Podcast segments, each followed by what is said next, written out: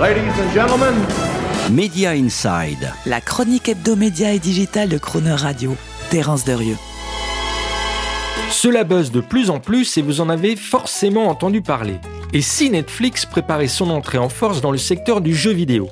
Il est vrai que son patron fondateur, Reed Hastings, a toujours dit qu'il craignait beaucoup plus Fortnite, la célèbre Battle Royale multijoueur, que ses concurrents directs comme Disney ⁇ ou Amazon Prime Video. Mais de là à tenter l'aventure du gaming... En fait, plusieurs raisons peuvent expliquer un potentiel mouvement stratégique de Netflix vers le divertissement vidéoludique. D'abord, Netflix doit trouver un moyen pour gagner plus d'abonnés. La firme de Los Gatos doit faire face à un sérieux ralentissement post-confinement pandémique de la croissance de son nombre d'abonnés, ce qui commence à inquiéter certains analystes à Wall Street. Selon Kantar, la part de marché de Netflix aux États-Unis sur les nouveaux abonnés au streaming a presque été divisée par deux sur les 12 derniers mois, de 14,2% à 8,4% pour être très précis. Et le rythme de croissance trimestrielle des abonnés est le plus lent jamais constaté depuis 3 ans. Le jeu vidéo peut donc aider le groupe à atteindre un nouveau public en pénétrant l'univers des gamers. Le gaming peut aussi permettre à Netflix de se distinguer de ses rivaux à l'heure où la concurrence se fait de plus en plus féroce, organisée et nombreuse. Les offres Disney Plus et Amazon Prime Video tournent à plein régime, Discovery Plus et HBO Max sont en train d'unir leurs forces, Paramount Plus s'est mis à la manœuvre, sans parler des poils à gratter que sont les services thématiques comme Stars, Shudder ou Crunchyroll. Difficile de rester le mieux disant en termes de volume et d'originalité de nouveaux programmes et de maintenir le discours marketing le plus original et le plus différenciant face à un tel brouhaha concurrentiel permanent.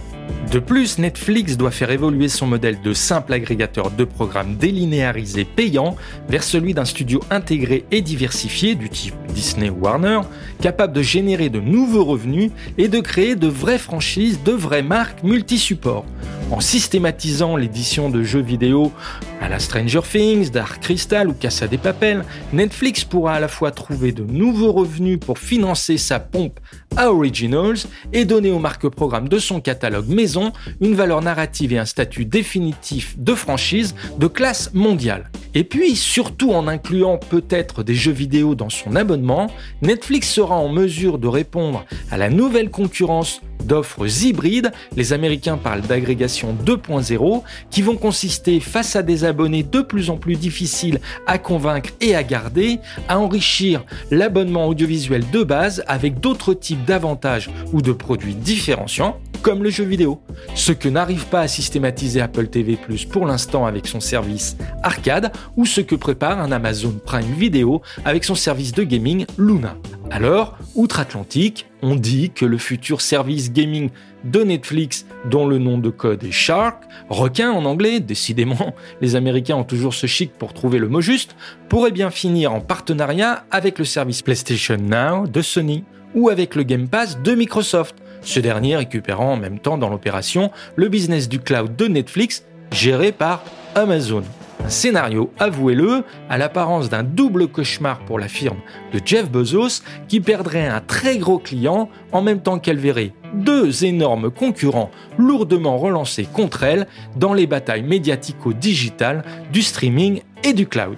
Retrouvez Media Inside chaque mercredi à 7h45 et 19h45 et en podcast sur le chronoradio.fr.